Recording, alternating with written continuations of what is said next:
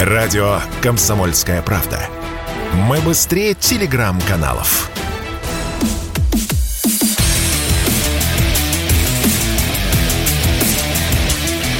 Программа с непримиримой позицией.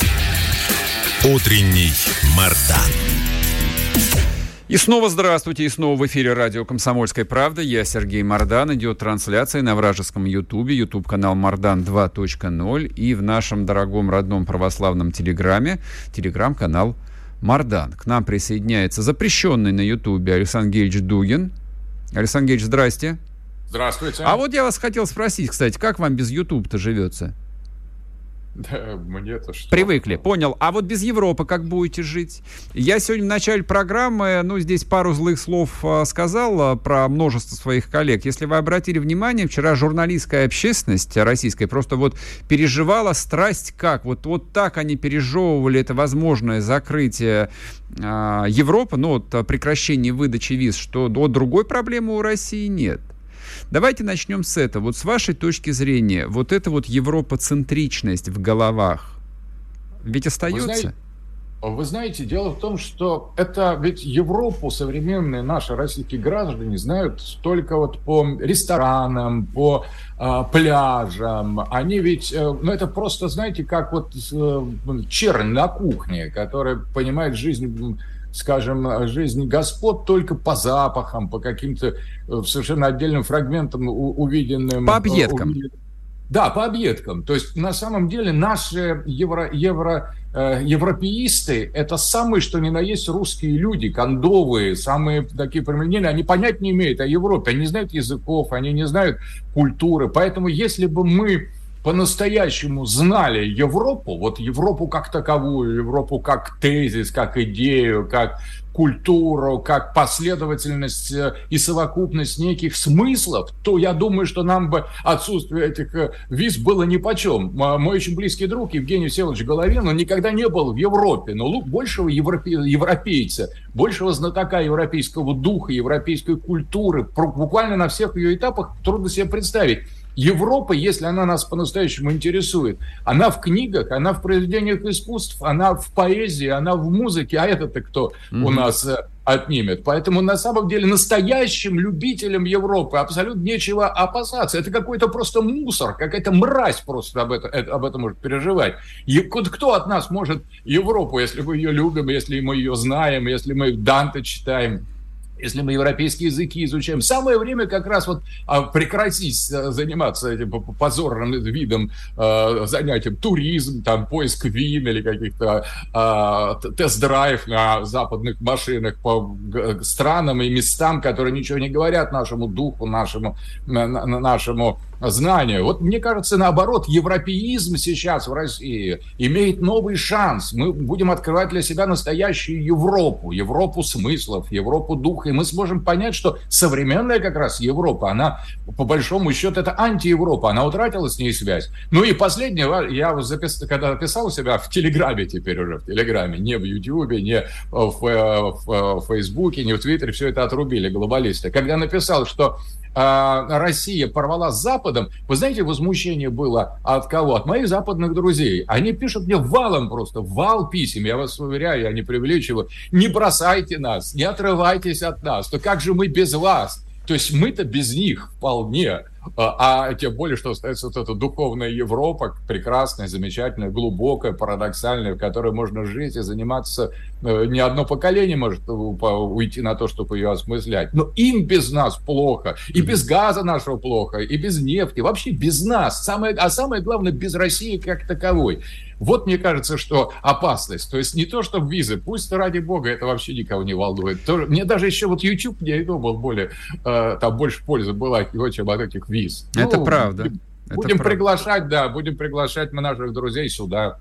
Главное, чтобы мы пускали хороших друзей России сюда совершенно без, беспрепятственно. Надо какую-то просто комиссию сделать такой. Друг России, молодец, хорошо говорила Россия, пожалуйста, тебе дается и виза, и приглашение, какие-то скидки, там, газ можно дать угу. в, просто в пакетике. Или, в, там, баллон, в баллонах, да. Баллон, Уезжаешь, баллончик. да, тебе дают два баллона газа с собой, а, например. Прекрасно, какое-то поощрение моральное, пусть даже символические, небольшие газовые баллончики, написано «Газпром Z». Прекрасно. И все наши друзья должны, мне кажется, получить свободный доступ в Россию, ездить здесь, отдыхать, узнавать, хотят жить. У нас прекрасно столько земли, столько мест фантастических. Ну, а врагов, конечно, тоже надо как-то фильтровать, если они злобно оскорбляют нашу родину. Зачем их пускать. Поэтому, мне кажется, мы должны очень быть открытыми. То есть Запад нас выбрасывает. Это очень хорошо, потому что тем самым наносит удар именно по тому мусору, который считает себя западниками, а на самом деле является просто быдлом. Если бы они были западниками, они были совершенно бы другими. Просто это на самом деле некая смердяковщина такая, mm-hmm. халуйщина, чистая. Они ничего в нем не понимают. Они понимают, чем отличается постструктурализм от структурализма, модерн от постмодерна. Они все это принимают абсолютно не критично и, и вообще не понимают, на самом деле. По сути дела, стоит послушать их лекции, их объяснения, как они это все преподают.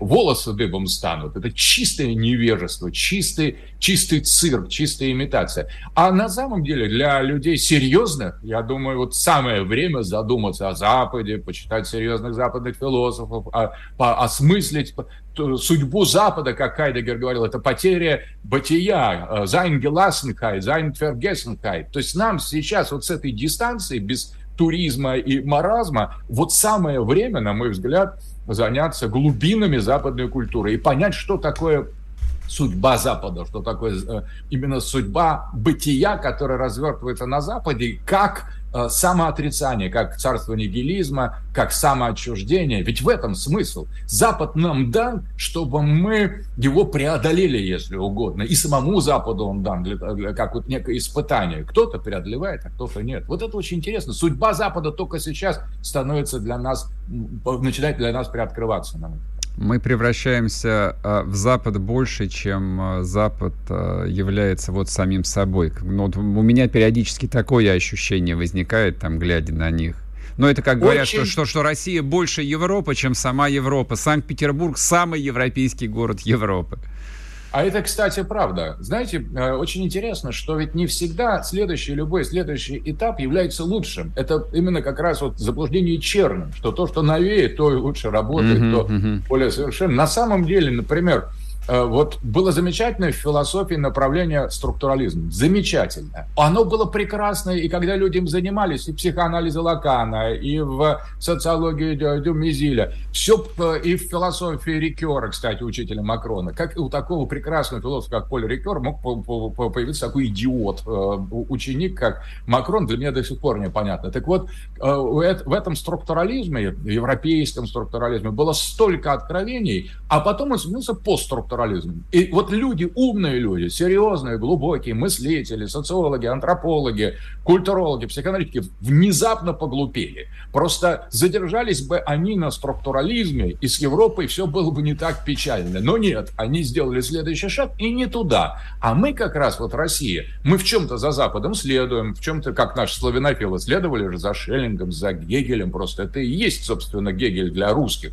и Шеллинг для русских. И русская религиозная философия следовала за немецкой, германской мистикой и вдохновлялась ей. Вот это прекрасно. Но не обязательно делать все, вот все повторять. Просто что-то интересно тебя вдохновило, ты взял, осмыслил. Но не обязательно делать следующий шаг. И Россия, она затормозила в том месте, на самом деле, где Запад, когда Запад еще был интересен, когда Запад был структуралистский, если угодно. Так на меня впечатление очень хорошее Аргентина произвела. Это Европа, наверное, 50-х, 60-х годов. Европа еще пока она была Европой. И вот в этой Аргентине там больше европейцев, общества, чем современной Европе, которая внезапно за последние лет 30-40 просто э, совершенно выродилась. Поэтому надо вовремя остановиться. Mm-hmm. И Россия, на мой mm-hmm. взгляд, как раз вот мы остановились на краю бездны. Мы остановились И тем самым опыт бездны, вот быть на этом краю, мы можем осознать. Мы не летим уже э, размахивая руками и пуская пузыри, как Запад просто в бездну, а мы застыли на грани. Вот она перед нами, вот горизонт бездны, вот горизонт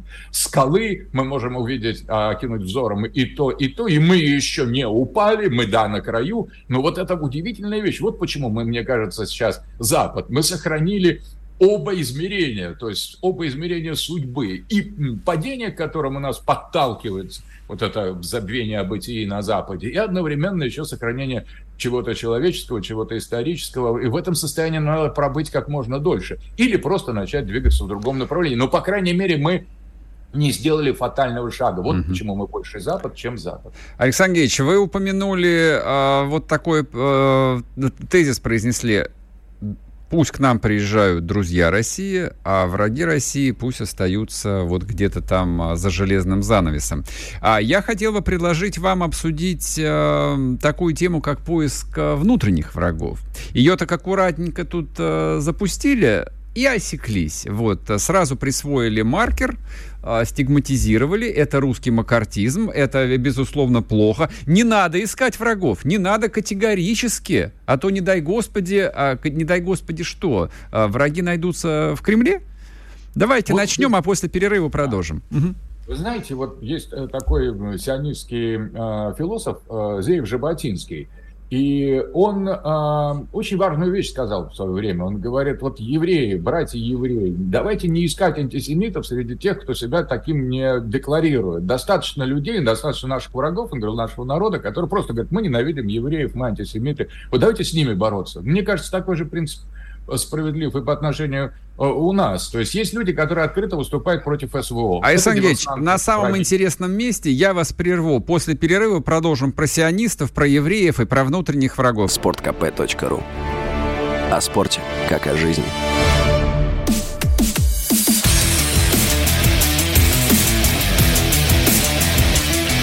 Программа с непримиримой позицией.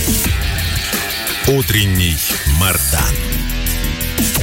И снова здравствуйте, и снова в эфире радио «Комсомольская правда». Я Сергей Мордан и философ Александр Дугин. Александр Гильевич, прошу вас, мы начали вот а, про самое интересное, про врагов. Да, так я вот а, продолжу. А, Жаботинский, идеолог сионизма, он говорил, что надо бороться с антисемитами тогда, когда люди признают себя таковыми. Mm-hmm. То есть, когда mm-hmm. они все говорят, я вот ненавижу евреев. Вот с таким надо бороться, да, это враг. На мой взгляд, этот принцип, а не искать тех, кто не кто говорит, что я люблю евреев, или мне безразличны евреи. То есть я не являюсь антисемитом, он, кто говорит. Вот с теми не надо бороться. У mm-hmm. нас, говорит, без них достаточно врагов. Вот это хорошая мысль. Точно так же, на мой взгляд, и нам надо поступать. Есть люди, которые выступают против СВО открыто. Пишут «нет войне», что-то там э, как бы у себя э, как бы в соцсетях пытаются э, сформулировать. Вот это люди сегодня как диверсанты. Просто. Вот это не просто какие-то люди с другими взглядами, которым надо или не надо давать возможность высказаться. Это враги, потому что нас наши города обстреливают, нас, наших людей убивают, мы э, платим огромную цену за денацификацию, демилитаризацию э, Украины. И, конечно, в этой ситуации просто бить э, в спину своим – это преступление. Вот это просто преступление, не моральное, просто юридическое преступление. Те люди, которые выступают против СВО, те, которые активно помогают врагам, они должны просто, на мой взгляд, быть остановлены. То есть вот эта деятельность, она и так приравнена у нас к, к преступлению. Э, другое дело, что, на мой взгляд, существует еще этический кодекс, уже, уже другой момент. То есть вот те, которые выступают против СВО, диверсанты и преступники, им с, ним надо, с ним надо поступать по закону военного времени. Есть люди среди элиты, которые предпочитают отмалчиваться относительно СВО. Это уже другое. Они не являются диверсантами, но они поступают аморально, особенно если они власть. Если ты человек, ну, не особенно, не особенно влиятельный, таксист, например, важный, хороший, полезный очень человек или разносчик пиццы, пиццы, то ты можешь говорить про СВО, можешь не говорить. Лучше mm-hmm. не говорить просто. Ну, если там не хочешь как-то попасть в какую-то социальную э, ситуацию. Но вот для людей элиты, на мой взгляд, когда страна воюет не с Украиной, воюет с Западом, воюет с глобализмом, воюет с тем, э, фундаментальным врагом, который вооружает своих марионеток и наносит по нам просто физические удары, который убивает нас, я думаю, что этический кодекс представителей власти в такой военной ситуации – это прояснить свою позицию. Это очень морально было бы, это очень важно психологически и для, в том числе для самого чиновника. Если чиновник отмалчивается или опускает глаза при прямом вопросе на об СВО, вот это уже другое дело. Это аморально. Но это приблизительно, как вот представляете, человек ничего не сказал об СВО, например, на уровне мэра какого-то крупного города, губернатора или министра. Это приблизительно, на мой взгляд, приравнивается к появившимся в сети вот с неким э, интимным подробностям измены, которые сфотографировали и опубликовали. То есть это это аморальный поступок. Конечно, mm-hmm. это не преступление. Человек ну, иногда падает, что поделать. Но на самом деле, если это, это падение зафиксировано и выложено в сеть и с подробностями, то обычно такие люди подают в отставку или куда-то, в общем, исчезают. Вот, на мой взгляд, следует приравнять морально отсутствие публичной поддержки СВО со стороны ярких, известных таких лидеров общественного мнения или э, чиновников, ну, как бы к задокументированному какому-нибудь аморальному поведению. Либо просто там пьяный напился, лежишь как бы что-то ревешь э, непристойно, если ты министр, и тебя сняли в таком виде. Вот приблизительно это. Это не преступление, просто если ты не э, поддерживаешь СВО, но это э, аморальное поведение. Вот, задокументированное аморальное поведение. Ну и, а дальше уже, мне кажется, на этом можно и остановиться, то есть ловить диверсантов и, как бы сказать, просто э, предложить э, представителям власти совершенно прояснить свою позицию. Ведь много, много подумает, вот так же, как в случае с Жаботинским, еще раз повторяю, если ты не высказываешь однозначно свою позицию по отношению к евреям, кто-то может подумать, что ты антисемит. Ты mm-hmm. скажи, что я не антисемит, и все. И, и с точки зрения Жаботинского этого достаточно. Просто, ну, не, не антисемит, если так, в какой-то ситуации ты э, четко обозначил позицию, дальше продолжай э, спокойно. А если вот ты все-таки антисемит, то тогда сионисты к тебе приходят э, и тебя наказывают. Собственно, э, также, мне кажется, и с СВО. То есть, если мы, э, чтобы не вводить в искушение э, патриотов, лучше сказать, что мы так и так относимся, поддерживаем, там, и, и все, и, и, и все. И дальше никто не будет требовать, а, а что, что ты делал до 24 февраля, какие то позиции отстаивал раньше. Никто не будет цепляться к либерализму, если ты сейчас за СВО, все. То есть ты ты по эту сторону баррикад, и ты никого не, не смущаешь, никаких претензий к тебе нет, за СВО так не... А если ты не за СВО, ну, вот это уже так. А вот тут вопрос. А вот а, что быть с теми, которые избегают а, поддерживать или, э, ну, не знаю, начинают вот э, мельтешить, говорит, а я типа, в общем, как бы, я, я типа патриот, но вот я пацифист по убеждениям. Мне жалко людей, поэтому я не могу вот поддержать вот это вот братоубийство. Вот что с ними делать, с публичными фигурами? Как, cancel culture?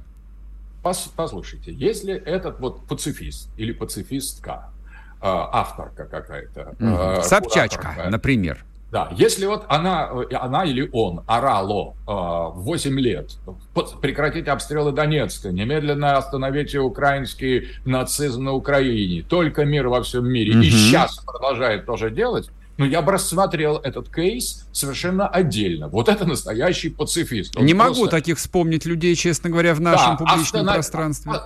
Остановите немедленно обстрел газы, прекратите убивать людей в Йемене, хватит бомбардировать Донецк. Вот 8 лет подряд или там сегодня. Если на одной ноте этот пацифизм звучит всегда, во всех обстоятельствах, а он не является двойными стандартами, такие случаи, которых я тоже не знаю, как и вы, а, мне кажется, надо рассмотреть отдельно и сказать, слушайте, мы имеем дело с каким-то человеком, для которого эти пацифистские убеждения важнее всего. Странный, мол, человек. Ну и ладно, таких надо оставить. Знаете, как вот городских сумасшедших. Для них надо специальные лавочки делать, там, для специальные места. Просто не надо их оскорблять и обижать. Но есть люди такие, и надо их принимать. Но когда Израиль обстреливает э, Газу, и ты аплодируешь, давай больше, больше там палестинских ублюдков убей. А когда русские начинают спецоперацию, русские сволочи, мне стыдно за эту страну, а когда нацисты убивают мирное население на Донбассе или сионисты э, уничтожают палестинцев, им рукоплещут. Это не пацифизм, это просто не пацифизм. Вот это двойные стандарты. И здесь, мне кажется, надо вот уже на отмаш. То есть вот, ах, ты такой пацифист, ах, в этом смысле ты пацифист. Тогда ты просто диверсант. Это ДРГ. Это диверсионно-разведывательная группа, которая находится у нас в тылу или просто нас а, атакует пропагандистские э, с территории, до куда мы дотянуться не можем. Но вот по, по такого рода пацифизм двойных стандартов должен, мне кажется, усугублять положение человека на суде, а не, наоборот, его реабилитировать. Либо предоставьте нам вот эту прямую, э, прямое свидетельство в соцсетях, сейчас это легко, делаешь историю своих постингов на протяжении mm-hmm. 8 лет, демонстрируешь осуждение бомбежек Донецка, преступлений против э, газа, ну, то во всех случаях, и там, и там, возмущаешься бомбежками Югославии и говоришь, нет войне. Вы знаете, я с таким человеком готов, я таких только не знаю, ни одного mm-hmm. никогда не встречал вообще, но я с таким готов просто просто беседовать, либо просто его как-то признать там нормально. Но если этого нет, то извините, это просто ДРГ. Это диверсионно-разведывательная группа, которая хочет взорвать наш военный объект и передать информацию mm-hmm. о а, военных секретах врагу. Вот такой пацифизм, это не пацифизм, это просто некая форма прикрытия для шпионажа и проведения диверсионной деятельности на территории Российской Федерации, а значит угроза нашему конституционному строю. А как вы думаете, вот этих а, пресловутых испугавшихся патриотов и тех, которые уехали, и тех, которые не уехали, ну, которые, допустим, 25-го, там, в первых числах марта, вот, а, я понимаю, люди были в шоке, многие были к этому не готовы, действительно, и вот они поторопились торопились, да, вывесить э, там аватарки какие-нибудь антивоенные и прочее. И после этого просто ушли в песок а мы все, как бы, мы не прощаем, мы не входим а, в их положение, либо мы им даем возможность а, покаяться и сказать, что нет, неправильно поняли, я на стороне русской армии. А если он не говорит, что он на стороне русской армии, ну, тогда клеймо ему на лоб и вперед извергаем его из всякой общественной жизни, закрываем для него медиа, возможность работы на государство, там, на деньги государства, в любом виде. Ваша позиция? Ну, я я думаю, где-то так, что ушел в песок. Ты стал песочным человечком, а не патриотом России. Оставайся там. Другое дело, понимаете, что люди могут менять свои точки зрения. И если люди, которые были либералами, глобалистами, скажем, сторонниками Запада и даже осудили СВО, потом поняли, осознали свое заблуждение, mm-hmm. пожили, например, на Западе, или mm-hmm. просто mm-hmm. смотрели на, на переосмыслили что-то, то, конечно, на мой взгляд, если они ну, как-то объяснили свою позицию, сказали, вы знаете, вот э, одели Z, отправились на Донбасс, сыграли, если они люди культуры, там, спектакль mm-hmm. в окопах, перечислили деньги большие, там миллиард, э, если это бизнесмены крупные, на поддержку восстановления новых республик, э, Херсонской республики, Запорожской, Луганской, Донецкой. Если они поехали, как, как вот Ксения Собчак отправится, например, санитаркой... 15, 15 на... секунд, Александр Ильич. Угу. Да, то есть если стали санитарками Пугачева или Собчак угу. на, на фронтах, их надо простить. То есть возврат всегда может, ну, должен быть открыт, и не надо преследовать людей. Понял, Люди понял. Чтобы получать еще больше информации и эксклюзивных материалов, присоединяйтесь к радио «Комсомольская правда» в соцсетях. В отечественных социальных сетях. Смотрите новые выпуски на Рутьюбе, читайте телеграм-канал, добавляйтесь в друзья ВКонтакте, подписывайтесь, смотрите и слушайте – Радио «Комсомольская правда». Самая оперативная и проверенная информация в эфире и соцсетях.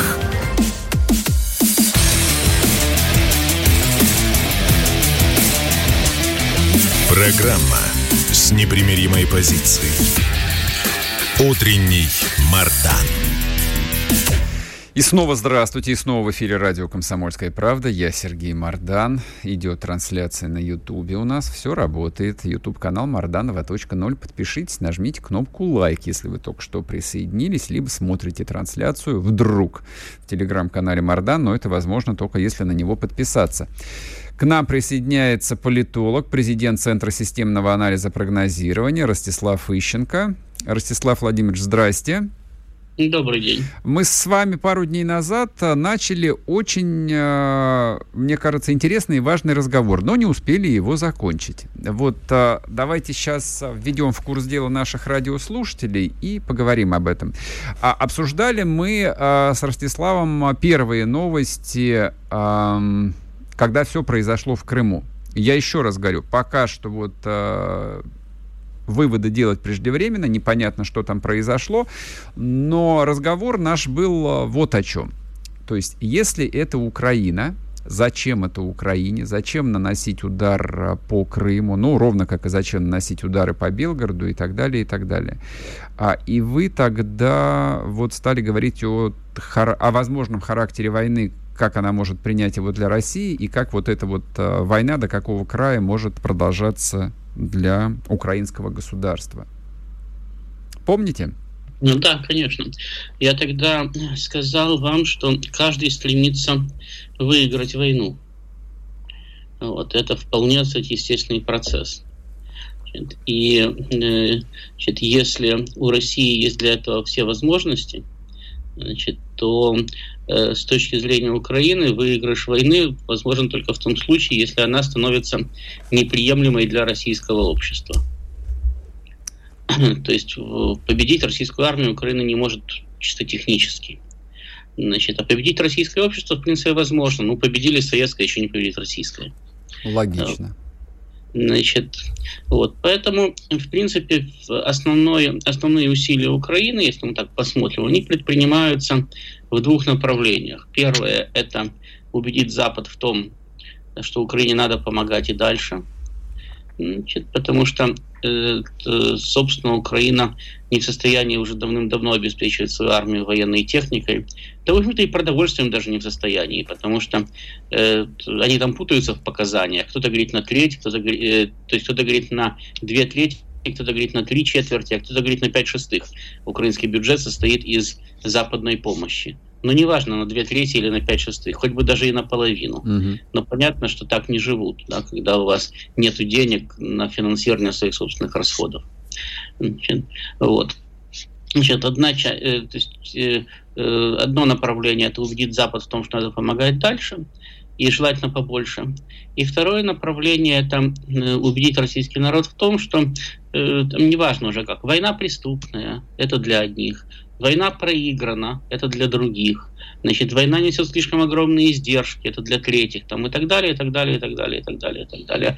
Главное, чтобы в один прекрасный день, значит, люди пришли э, в каком-то там массовом порядке, да, как показывает практика и опыт для э, организации массовых беспорядков в стране и приведения ее в неработоспособное состояние, достаточно 10% активных придурков. Значит, вот надо, чтобы эти 10% активных придурков вышли на улицы и начали спрашивать доколе.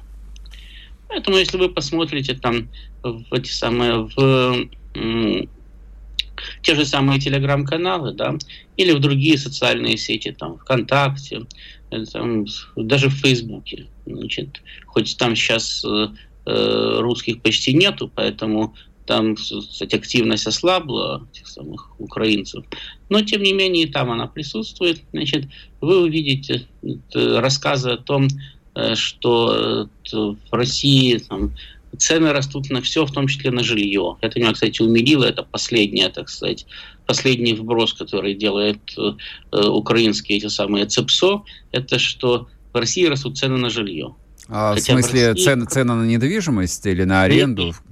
Не, ну, на недвижимость, на недвижимость, на покупку жилья. Значит, хотя на самом деле цены на недвижимость сейчас в России падают. И будут падать еще довольно долго. Э, Причем не в последнюю очередь, кстати, благодаря началу спецоперации, потому что из России валом повалил э, э, креативный класс. И первое, что я отметил, это падение цен на элитную недвижимость. Значит, ну, вы понимаете, что потом это тащит за собой все остальные цены. Потому что если раньше вы, допустим, могли э, купить какую-то квартиру там за 200 миллионов, то сейчас вы можете купить за 100 миллионов. Соответственно, то, что раньше стоило 100 миллионов, теперь должно опуститься ниже, потому что зачем же покупать за 100 миллионов то, что раньше стоило, да, хуже, если сейчас можно купить лучше. Ну и так далее. В конечном итоге э, абсолютно весь этот самый э, рынок жилья приходит в э, состояние падения. Об этом уже там и риэлторы говорят, хотя не хотят еще в это верить. Но это с ним у них стандартно. Ни в одной стране риэлторы не хотят верить в падение жилищного рынка. Вот. Но, те, но эти пишут растет, растет стоимость жилья. Значит, э, там пишут регулярно, что это самое, что э, власти обманывают, пишут регулярно о том, что э, в этом самом в армии сплошное предательство там разворовывание, пишут регулярно, значит, о том, что сплошные поражения, но от нас скрывают там и так далее, и так далее, и так далее. И цепляются буквально за каждый информационный повод. И вот я, честно говоря, не знаю, что там в Крыму произошло, но в данном случае я склонен верить э, сказать, э, Отечественному Министерству обороны, а я должен сказать, что я ему верю не всегда. Но в данном случае склонен ему верить, потому что, ну, сказать, вы знаете, у нас обормоты сами подожгли снаряды на военной базе, это хуже, чем сказать, что к нам во время войны прилетела ракета. Потому что ну, во время страны, э, войны стреляют, понятно, что каждый стремится там куда-то попасть, и иногда попадает, это война, тут ничего не поделаешь. А вот когда у тебя обормоты во время войны на военной базе подожгли снаряды, то тогда у тебя что-то в консерватории поправить надо. И вот. Поэтому, когда люди сами признаются в том, что значит, у них э, был, извините, там бардак, да, то это, в общем-то, заставляет им верить в данной ситуации. Но украинцы уже написали, что это они. Угу. Причем они не знают, как они это сделали но они написали, что они это сделали. Причем, опять-таки, что меня еще заставляет в данном случае, опять-таки, верить Министерство обороны, потому что, когда украинцы что-то делают действительно, они очень хорошо знают, описывают и даже кадры в сеть выкладывают, как это происходило. Но это же понятно, что там и сама ракета э, обычно, самая, э, если она высокоточная, она снимает свой полет. Значит, если это беспилотник, беспилотник обычно снимает. Зачастую в нужном месте, куда должна упасть ракета, просто висит беспилотник для того, чтобы ее наводить там и так далее. И все это, как правило, снимается, снимается, снимается, снимается и снимается. В данном случае этого не было, но крики это сделали мы, уже были. И это не первый раз, когда э, значит, происходит э, э, что-то, к чему Украина не причастна, но не считают, что это может в выгодном свете, так сказать, их в выгодном пропагандистском свете их подать, они говорят, это мы, это мы. Причем иногда бывают ситуации, когда э, они заигрываются, и им потом с Запада их друзья говорят, как это вы? Так это же очень плохо, если это вы.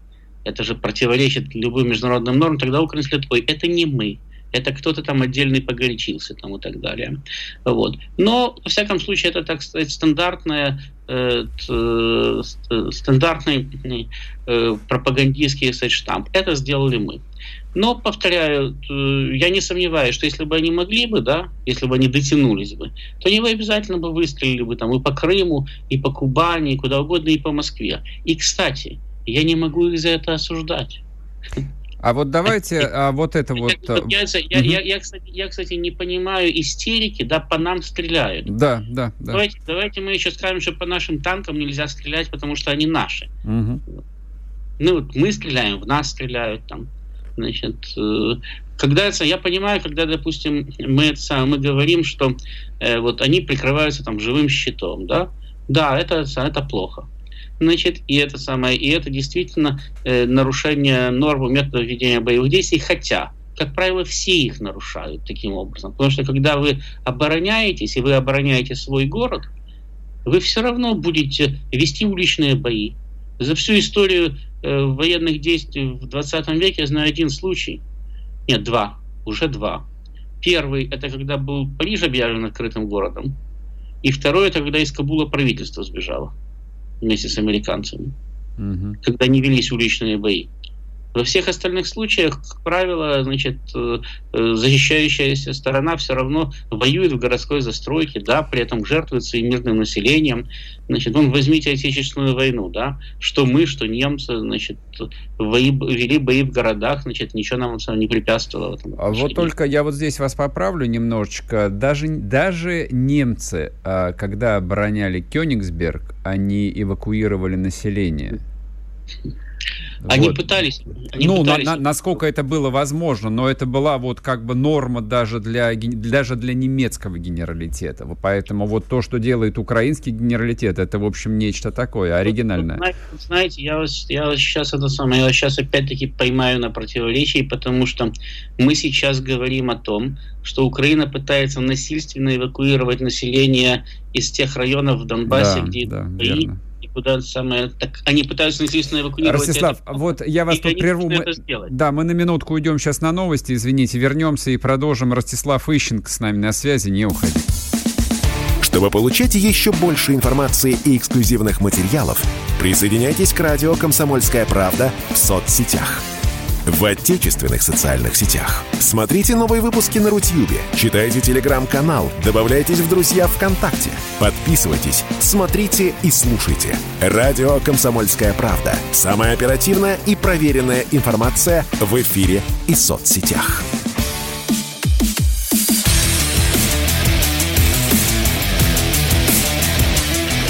Программа с непримиримой позицией. Утренний Мардан. И снова здравствуйте, снова в эфире радио «Комсомольская правда». Я Сергей Мардан и Ростислав Ищенко. Ростислав Владимирович, прошу вас, я вас прервал на полслоя. Мы начали говорить о том, что вот э, война, да, кстати, да, идет война, кстати, да, и все хотят ее выиграть. Эвакуация во время войны тоже достаточно проблемное мероприятие. Значит, вот, например, тех же самых немцев мы обвиняли в том, что они обманывали людей для того, чтобы люди уходили на Запад и не оставались на территории и насильственно сгоняли, да, на территории, которую, на которую приходила советская армия. Хотя сами мы тоже своих людей по мере возможности вывозили в эвакуацию. Угу. Кроме того, значит, никогда не эвакуируется народ полностью. Значит, например, из Познани эвакуации вообще практически не было. Она э, чуть ли не полгода, там, три месяца, если не больше, находилась в осаде э, советской армии вместе со всем там мирным населением. Эвакуацию попытались начать, потом Гитлер запретил, и все на этом лавочка закрылась. из Берлина вообще некуда было эвакуировать, он был окружен. Из того же Кенигсберга значит, эвакуация практически началась стихийно, выходили под обстрелами через косу и так далее. Ну, то есть uh-huh. вы, не, вы не всегда, даже если хотите, можете эвакуировать. Согласен, да, согласен, конечно. не было. Вот. Значит, э, э, я говорю, и вот даже сейчас, да, если мы говорим о конкретном случае, так э, мы как? Мы говорим, что э, с Донбасса насильственно эвакуируют. И да, с Донбасса насильственно эвакуируют людей, которые не хотят оттуда уезжать. Но если их насильственно не эвакуировать, тогда они останутся в зоне боевых действий и будут страдать от обстрелов, там, от введения боевых действий в их э, э населенных пунктах там, и так далее. Поэтому тут, сам, я говорю, война – это вообще противоестественное человеку состояние. На войне можно все, что нельзя в мирной жизни. наоборот, на войне, на войне за это награждают. Да? Поэтому, когда мы говорим вообще о правилах и методах ведения войны, мы должны об этом забыть. Это э, выдумка начала 20 века, когда, значит, э, э, или конца 19 даже еще, когда это самые благодушные люди, кстати, во главе с Николаем II, пытались каким-то образом уменьшить ужас от этого самого, от э, ведения боевых действий в новых условиях, когда уже было понятно, что во- армия не будет воевать отдельно, как это было раньше, когда вышли в чисто поле, повоевали, mm-hmm. значит, а потом реш- и, и таким образом решили, кто прав, кто виноват, и э, задевалось войной только население тех местностей, где проходила армия, армии были относительно небольшие. Значит, уже было ясно, что война становится постепенно тотальной. Но отменить все это невозможно. Мы не можем отменить войну. Вот понимаете, значит, мы, допустим, сейчас говорим, что мы ведем войну правильно, по правилам, умеренно, да, мы стараемся вести правильно, по правилам, умеренно там и так далее. Хотя гражданские тоже гибнут. Но в наших арсеналах есть ядерное оружие. Ядерное оружие является оружием массового поражения, неизбирательным. Значит, и если оно есть в наших арсеналах, и наша военная доктрина предполагает возможность его применения – то это значит, что мы предполагаем, что в определенных условиях мы будем массово выжигать население противника.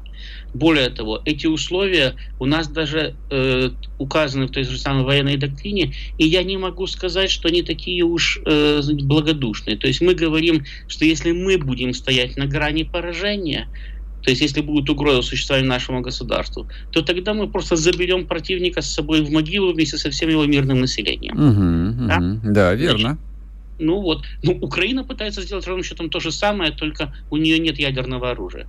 Понял. А вот, вот поэтому, поэтому, поэтому я и говорю, что нам не надо рефлексировать и биться в истерике по поводу того, что вот uh-huh. они правильно неправильно ведут войну. Нам надо понять методы ведения войны Украиной. Значит, нам даже наплевать на причины, почему они так делают. Надо понять, какими методами они ведут боевые действия. Это, кстати, было понятно задолго до того, как начались боевые действия. Mm-hmm. Еще в 2014-2015 году я лично все время задавал вопрос, когда мне говорили, вот надо сейчас прямо напасть на Украину, все захватить, и все будет хорошо, некому сопротивляться. Я говорю, хорошо. А если армия уйдет в большие города, станет в городскую застройку и будет сопротивляться оттуда – Значит, каким образом мы тогда будем воевать? Мы будем сносить города в пыль вместе с мирным населением, или мы будем заливать города собственной кровью? Мне говорили, это невозможно. А сейчас оказалось, что это возможно. Так вот, надо понять, каким образом действует противник, и понять, каким образом против него действовать.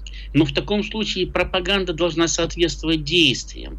Потому что если мы с одной стороны вот сейчас говорим, мы нашли способ уничтожения врага, мы долбим его артиллерией до тех пор, пока не стираем все в пыль, и потом заходим на, на уже на пустое место, когда там либо только трупы, либо э, украинские войска оттуда убежали. Угу. Извините, если мы стираем все в пыль, то мы стираем не только украинские войска, а все, что находится вокруг них.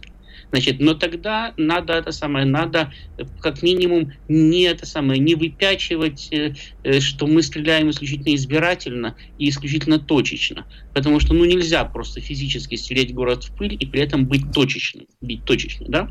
Значит, тогда эту тему надо просто увести в сторону. Да, ее не надо педалировать. Ее просто надо увести в сторону. И больше, если на, на, на первом этапе спецоперации, когда мы действительно считали, что ее можно провести там точечно, угу. малой кровью, там и так далее, эту тему выпячивали. Сейчас это делать не надо, просто потому что ведь с той стороны тоже люди.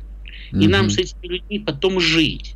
И когда они с одной стороны слышат, причем не только от нашей пропаганды, они слышат от обычных людей, мы не стреляем по гражданским объектам, мы вообще не попадаем в дома в жилые, ничего. Мы стреляем только по военной технике. Они говорят, подождите, а если военная техника стоит уже в нашем доме, да? Угу то куда вы стреляете? Ну, в дом же все равно же попадаете. Конечно, да? естественно. Она, а мы им отвечаем, нет, этого не может быть, мы не такие. То тогда возникает отторжение. Ну, то есть, когда человек слышит откровенную ложь, то есть он слышит не то, что он видит, да, возникает естественное отторжение. А нам с этими людьми потом жить. И их миллионы. Поэтому надо встраивать в эту самую э, свою пропаганду в действительность. Пропаганда должна быть очень мобильна значит, очень гибка. Она должна не только э, встраиваться в действительность, она должна эту действительность опережать. Э, вот. Иначе, иначе мы оказываемся в состоянии сказать, э, когнитивного противоречия, когда э, э, говорим мы одно, а делаем другое. А со стороны это всегда очень видно. То есть сами мы себя можем убедить, mm-hmm. что все не так, как вам кажется. Но других-то людей мы в этом не убедим. А это, это миллионы. И если, понимаете, если бы мы бы просто бы сказали, как это было на первом этапе спецоперации, мы придем, поменяем власть и уйдем. Мы ничего присоединять не будем, ничего захватывать не будем, значит, мы вообще не по этим делам. Значит, То сейчас тогда, уже это не работает. Тогда, тогда можно было бы плюнуть на мнение населения. Мы вам власть поменяли и живите. Но сейчас мы говорим, нет, мы присоединим и эти, и эти, и эти, и другие территории. А эти территории мы присоединим не пустыми, мы присоединим с населением, которое на них живет. И поэтому с этим населением надо работать еще до того, как мы даже на этих территориях появились. Э, вот. То есть ему надо, ему надо показывать не просто там, правдивый образ мы никогда не покажем, потому что любая пропаганда, она субъективна в любом варианте. Но мы должны показать привлекательный образ. А привлекательный образ не может противоречить действительности, еще раз повторяю. Вот. Поэтому я считаю, что необходимо э, во многих случаях, но это, кстати, задача в основном военного ведомства, потому что я не знаю, в какой момент они собираются менять э, образ действий свой на фронте, да, и вы не знаете. Угу. Вот задача военного ведомства подумать о том, каким образом государственная пропаганда должна соответствовать их действиям. У нас сейчас нет военной цензуры, да, у нас не введено военное положение нет военной цензуры. Поэтому, по сути дела, все говорят все, что хотят. Значит, кто-то говорит, в Крым прилетела ракета, кто-то говорит, в Крыму упала курок не туда там и так далее. Значит, и так по любому вопросу. Поэтому и военному ведомству и вообще всем силовым ведомствам необходимо более тесно взаимодействовать, если уже не совсем обществом это невозможно, то, по крайней мере, с информационным сообществом. И в данном случае стараться работать на упреждение. Спасибо вам большое. Вы поставили очень важные вопросы, на мой взгляд. Мы, к сожалению, не сможем на них э, за оставшееся время точно найти ответы, но мне э, я, я с вами абсолютно согласен. То есть мы зашли в некий такой смысловой тупик, а, который э, нельзя просто оставлять, отпускать на самотек. То есть это то, чего вот я коснулся и в самом начале относительно того, что мы существуем в режиме специальной военной операции, а даже идеологически, в общем, мне кажется, она себя изжила. Вот. Но решение-то принято на самом верху. Мы только можем как бы выражать э, сомнения, но ни в коем случае не несогласие. Во время войны никаких несогласий. Спасибо большое. Ростислав Ищенко был с нами политолог, президент Центра системного анализа и прогнозирования. Я еще буквально одну минуту вам а, скажу в продолжении всех тем, а, которые мы сегодня коснулись, и, собственно, чем бы я и хотел сегодняшнюю программу завершить. У войны есть своя логика. Вот. Ничего нельзя предусмотреть заранее. Вот. Никакая военная наука не предлагает а, готовых планов, раскрыл конверт и дальше действуешь по пунктам. Ну, собственно, любой, кто там, интересовался историей, это прекрасно знает. Мне кажется, мне кажется, вот логика тех событий, в которых мы живем, она в целом позитивная и верна. И мы, мы движемся в правильном направлении. И те ошибки, которые есть, исправляются. И, в общем, система показывает достаточный уровень гибкости. Вот это вот главное. Вот это вот не забывайте. Услышимся завтра в то же самое время на той же самой волне. Чтобы получать еще больше информации и эксклюзивных материалов, присоединяйтесь к радио «Комсомольская правда» в соцсетях. В отечественных социальных сетях. Смотрите новые выпуски на Рутьюбе, читайте телеграм-канал, добавляйтесь в друзья ВКонтакте, подписывайтесь, смотрите и слушайте. Радио «Комсомольская правда». Самая оперативная и проверенная информация в эфире и соцсетях.